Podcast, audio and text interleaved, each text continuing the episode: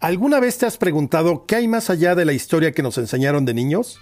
Junto con History Channel, en Hoy en la Historia, te proponemos hacer un viaje en el tiempo para conocer todos los eventos y personajes que construyeron nuestro presente.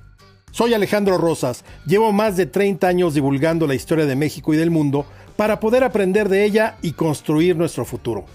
Acompáñanos en este viaje porque jamás la historia se atrevió a tanto.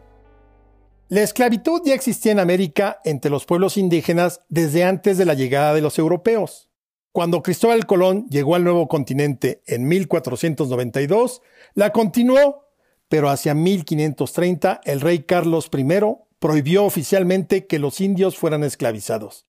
Claro, en los hechos, la realidad era otra cosa. Luego de varias epidemias que diezmaron a la población indígena, las autoridades permitieron el tráfico de esclavos negros a los dominios españoles. Hay que decirlo, en 1810, durante la Guerra de Independencia, el cura Hidalgo abolió la esclavitud. El cura Morelos lo secundó en 1813, pero fue el presidente Vicente Guerrero, en 1829, quien decretó la abolición de manera definitiva.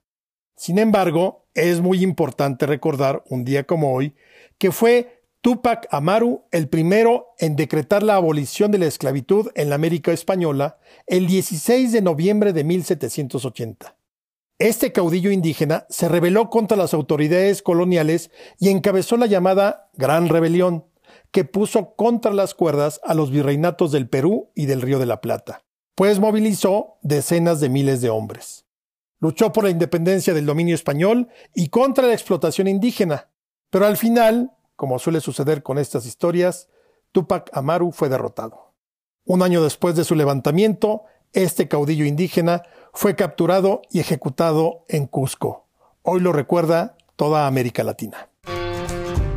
Soy Alejandro Rosas y esto fue Hoy en la Historia, un podcast de History Channel. Síguenos para ser el primero en enterarte de nuestros nuevos episodios.